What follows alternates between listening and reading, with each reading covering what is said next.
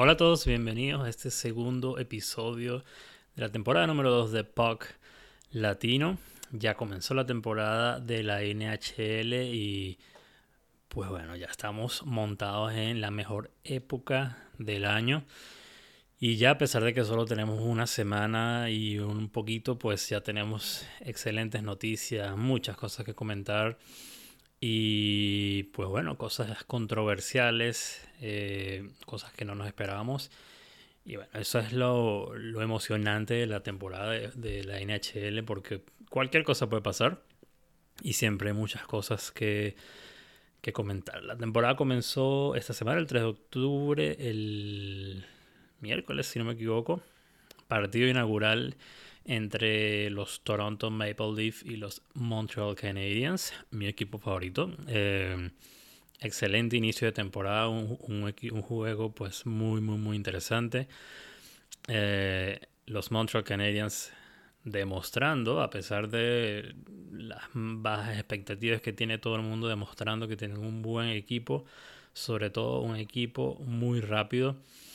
Y pues no se la puso fácil, a pesar de que perdieron contra Toronto, no se, las puso, no se lo pusieron fácil. Eh, y se llevaron un punto, eh, porque bueno, el partido terminó en tiempo extra, 3 a 2 a favor de Toronto. Eh, y Toronto, bueno, a pesar de, de, su poderosa ofensiva, no se vio tan cómodo frente a los Montreal Canadiens.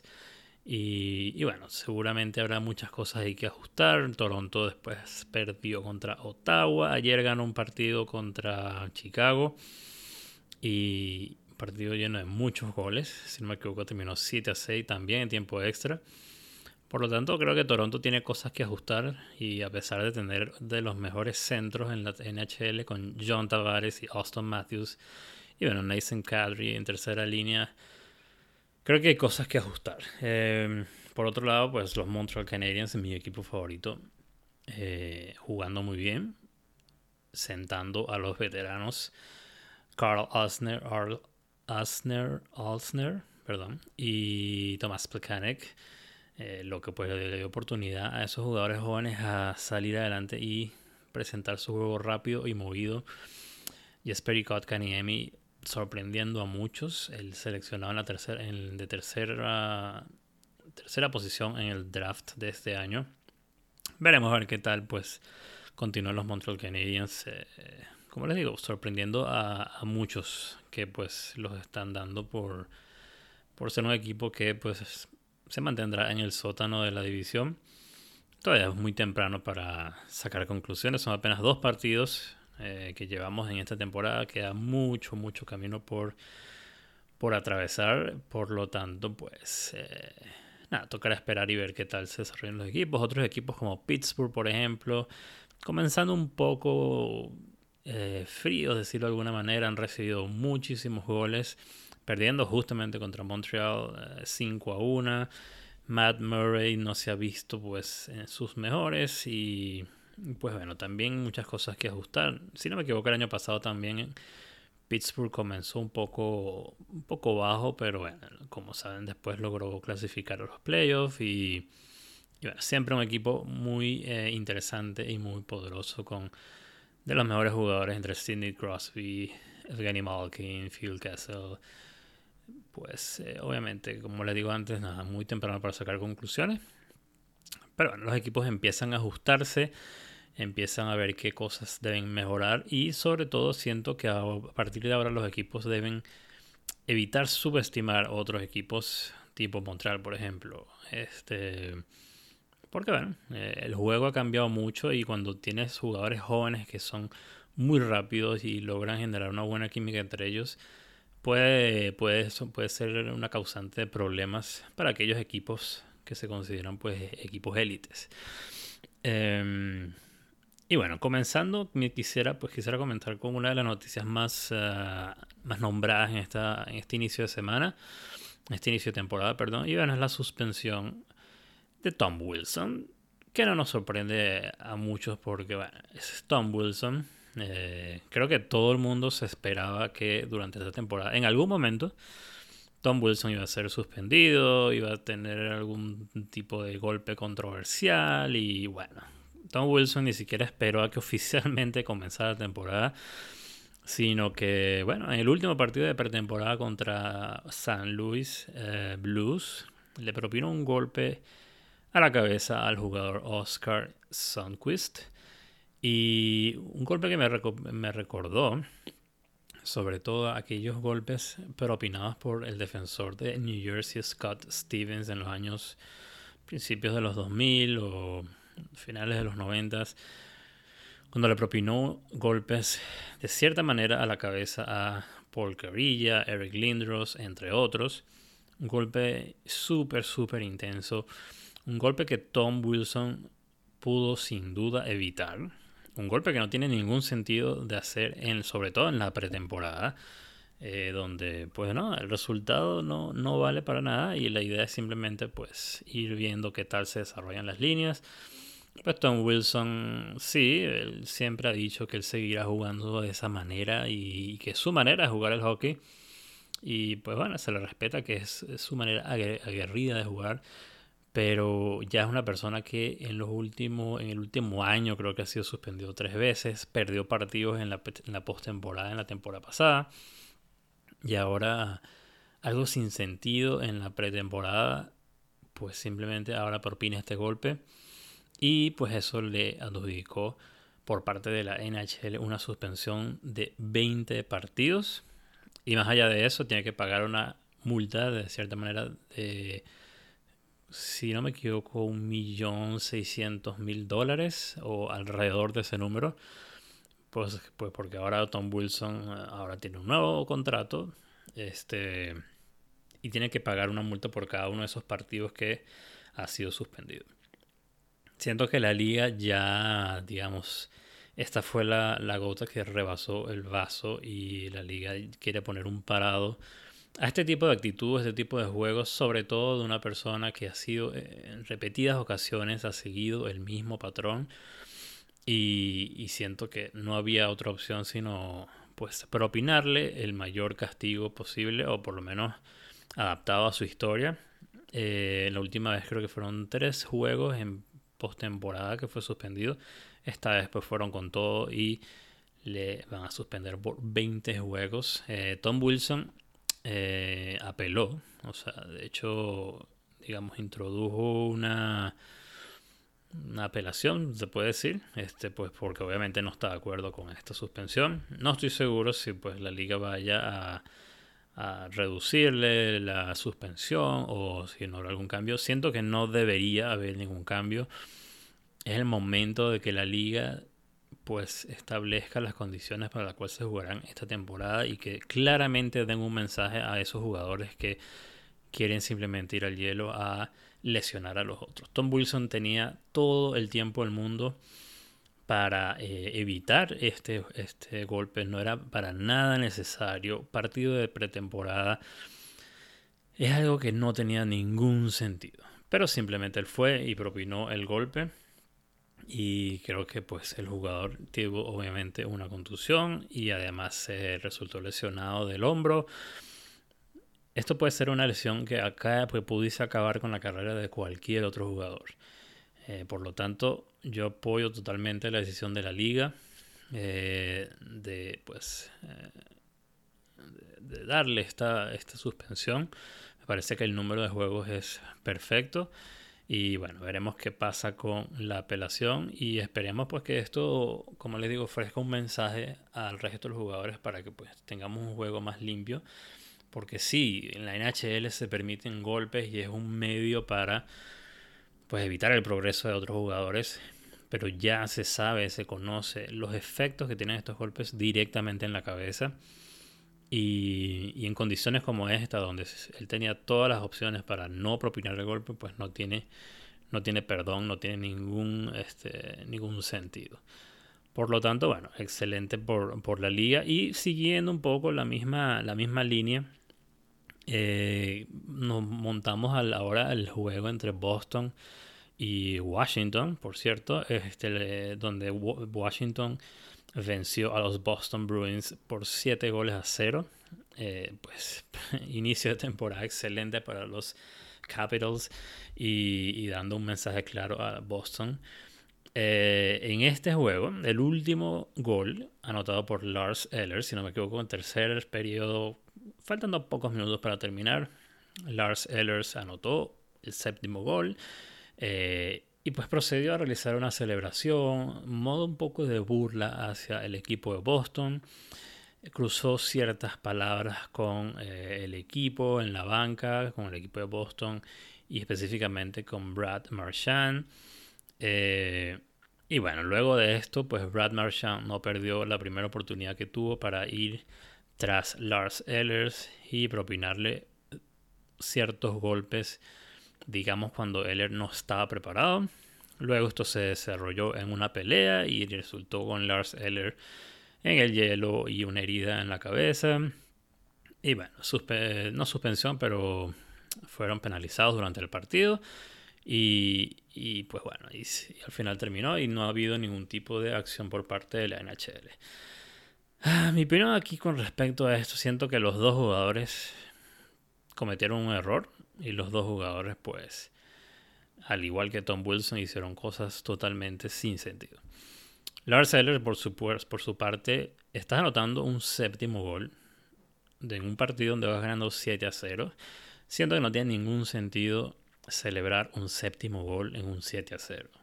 Ya pues demostraste que eres superior a este equipo, demostraste que ya Boston simplemente no tiene nada que ofrecer aquí, vamos a cerrar aquí este capítulo y seguir adelante.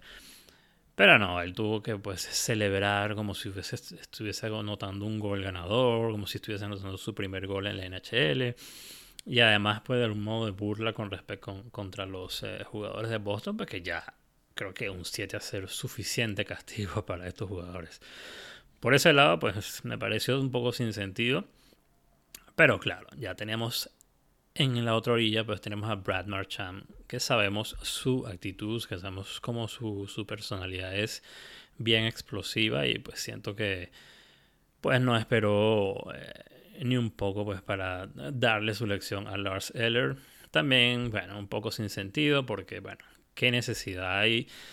Termina el partido, sigue adelante y pues vamos a trabajar en todas esas fallas que nos hicieron pues perder este partido 7 a 0. Pero no, él fue, atacó directamente a Lars Eller, eh, digamos, lo tomó con la guardia abajo y pues resultó lesionado. Eh, siento que en este momento la liga no tomó ninguna acción, pues porque como les digo, siento que fueron dos acciones totalmente inútiles y sin sentido de parte de ambos jugadores. Eh, al final Lars Eller también, digamos, se activó y, formó, hizo, formó parte de la pelea y, entonces siento que es algo que pues la liga ya, a pesar de, bueno, con, todo lo que ha pasado con Tom Wilson y otras cosas, eh, Max Domi también suspendió en pretemporada, creo que la liga pues ya ha tenido suficiente de estos problemas y no siento que haga haya necesidad de involucrarse más en esto y generar más, digamos, más drama y más, más, más comentario al respecto. Por eso simplemente siento que lo, lo dejaron así y pues sigan adelante. Y bueno, será interesante ver cuando estos dos equipos se encuentren de nuevo. A ver qué tal es la, ese encuentro de nuevo entre Brad Marchand y Lars Eller. Veremos a ver qué. Pues qué tal se ve. Este, por otro lado, William Nylander. William Nylander todavía se encuentra en su casa en, Suecia. No ha firmado contrato con los Toronto Maple Leafs, ya se ha perdido hasta ahora tres partidos.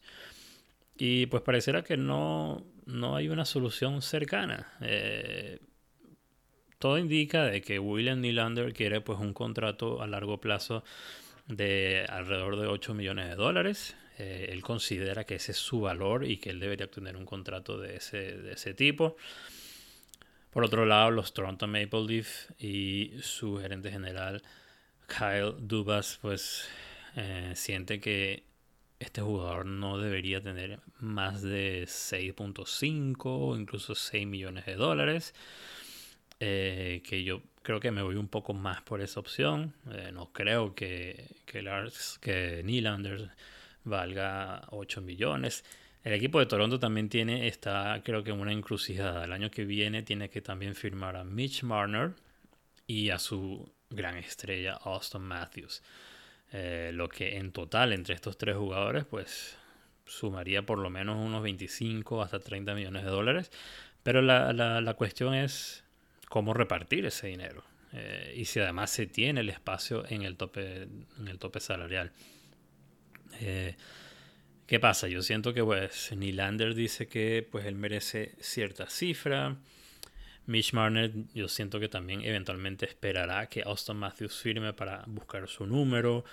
Eh, estos jugadores pues al saber que hay otros jugadores que eh, pues demandarán una cifra mayor, tratan simplemente de buscar lo mayor que puedan, el mayor beneficio posible y, y pues no quedarse, digamos, ofrecer un contrato que sea un poco más, más corto y que ese dinero extra que no se le dio pues se use para darle más dinero a Austin Matthews, por ejemplo.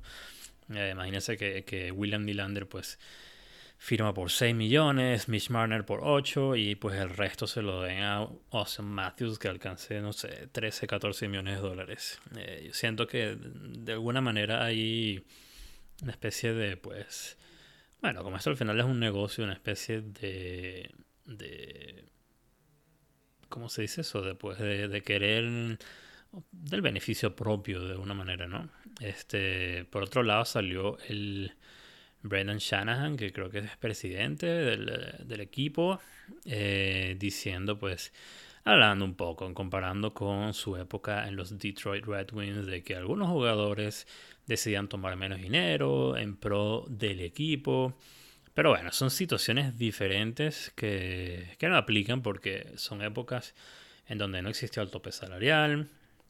Eh, equipos como Detroit, Toronto, Montreal, New York, pues gastaban mucho, mucho dinero, pues eran los equipos más ricos. Y no había ningún tipo de tope control sobre eso. Entonces no es lo mismo, no se puede hacer esa comparación. Y, y bueno, al final de cuentas no le puedes pedir a un jugador que, que deje dinero en la mesa sin saber exactamente cómo se utiliza ese dinero. Eh, también los jugadores quieren pues asegurar su futuro, tener largos contratos en vez de pues contratos cortos. Después también eh, se viene pronto un eh, probablemente la huelga, por lo que los jugadores quieren digamos asegurar la mayor cantidad, cantidad de dinero posible eh, antes de eso. Es un, algo bastante complicado por su parte. Nylander pues no está jugando, no está cobrando, por supuesto, porque no tiene firmado, firmado contrato, no tiene contrato firmado, perdón. este y yo siento que bueno, seguramente también los Toronto Maple Leaf lo echan mucho de menos. Como verán, no han tenido uno de los mejores comienzos, a pesar de que han tenido sus puntos, pero hay ciertos huecos que hay que llenar en esa, en esa línea de Austin Matthews, donde Nylander era parte fundamental. Entonces habrá que ver. Eh, Nylander tiene que firmar contrato antes del primero de diciembre, de lo contrario no podrá jugar esta temporada. Y me pregunto si las negociaciones llegarán hasta ese punto. Eh, todo dependerá de cómo le va a los Toronto Maple Leafs Siento que si los Toronto Maple Leafs eh, tienen un buen inicio de temporada y llega un punto a decir que pues no necesitan a Nylander, quizás pudiese ser transferido. Eh, no creo que vaya a ser sentado durante el resto de la temporada. O sea, no creo que lleguemos a, al primero de diciembre sin una decisión, sin un cambio, sin que firme un contrato. Algo tiene que pasar antes del primero de diciembre. Pero bueno, pudiese ser cambiado si realmente no hace falta en el equipo. Y por otro lado, si hace falta en el equipo, pues ya, digamos, sería una ventaja para William Nylander de, de quizás obtener esos 8 millones que, que él requiere eh, o, que él, o que él solicita. Esta, pues esto, digamos, va a ser un, un, cuento que además se va a repetir el año que viene con Mitch Marner y Austin Matthews, probablemente. Así que muy interesante. Un equipo que tiene un poder ofensivo increíble. Ahorita tiene John Tavares, Austin Matthews, tiene un gran equipo ofensivo. Pues ahora, por otro lado, se ven eh, involucrados en este tipo de, de negociaciones que sobre todo son un dolor de cabeza para eh, los dueños y para, para toda la gerencia de los Maple Leaf. Eh, por otro lado, bueno, equipos que han comenzado un poco, digamos, con buen pie la temporada. Tenemos a los Carolina Hurricanes, los Washington Capitals, como le decía, Montreal Canadiens, Ottawa por su parte, pues ha obtenido ciertos puntos en estos primeros partidos. Y de igual manera que Montreal pues ha, ha estado patinando muy rápido y a pesar de todas las locuras y todas las cosas que están pasando fuera del hielo en Ottawa, pues este equipo está dando una buena, una buena señal, digamos.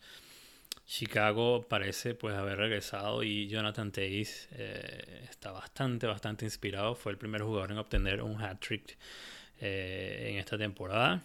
Y pues bueno, igual que los Dallas Stars también comenzaron con buen pie.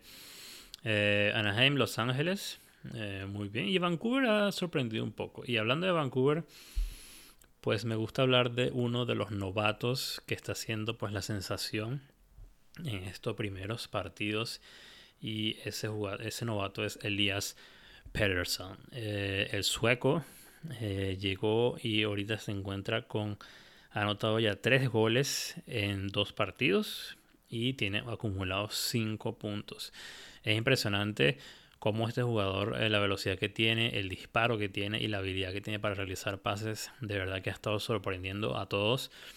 Y quién sabe si quizás este jugador logre que pues, los Vancouver Canucks eh, quizás logren este, entrar a los playoffs o pues por lo menos sean un, un, punto de traba ahí en la división del Pacífico, haciéndosela un poco más difícil al resto de los equipos. De verdad, Elias Peterson, eh, increíble su, su, su, desarrollo. Por otro lado, otro novato que también sorprende un poco es Jesper Kotkaniemi que a pesar de no, no haber acumulado muchos puntos, eh, ha de verdad demostrado que es un muy buen jugador y que se va a desarrollar como un excelente centro en el futuro. Un jugador muy inteligente, muy rápido. Y pues bueno, que de verdad que con solo 18 años se ha adaptado muy bien.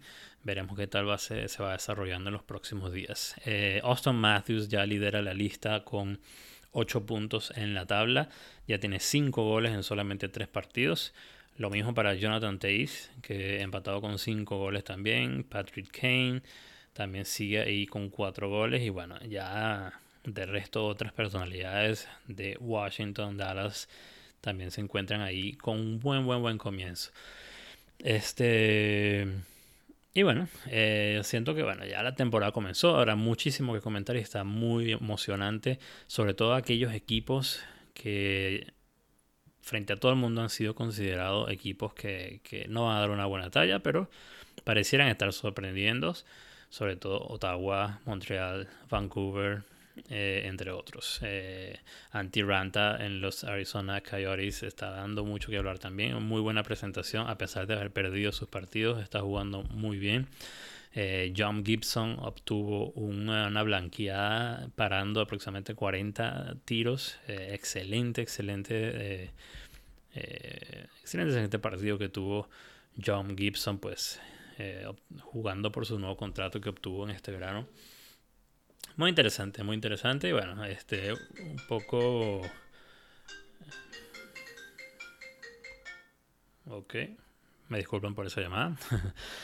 Em, pues sí, este comienzo de temporada un poco también manchado por el tema de las suspensiones y Tom Wilson, pero siento que va a ser igual una gran, gran temporada. Con esto finalizamos y bueno, espero que si les gustó, pues suscríbanse. Estamos en Apple iTunes, eh, en Google Play también nos pueden encontrar o cualquier aplicación que ustedes utilicen para eh, su podcast. Si les gusta, pues dejen algún comentario y un buen review en estas aplicaciones. Síguenos en redes sociales, arroba Latino, Instagram, Twitter y Facebook. Y bueno, eh, nos veremos en el próximo episodio para seguir comentando un poco de cómo se desarrolla este, este mes inicial de la temporada 2018-2019 de la NHL.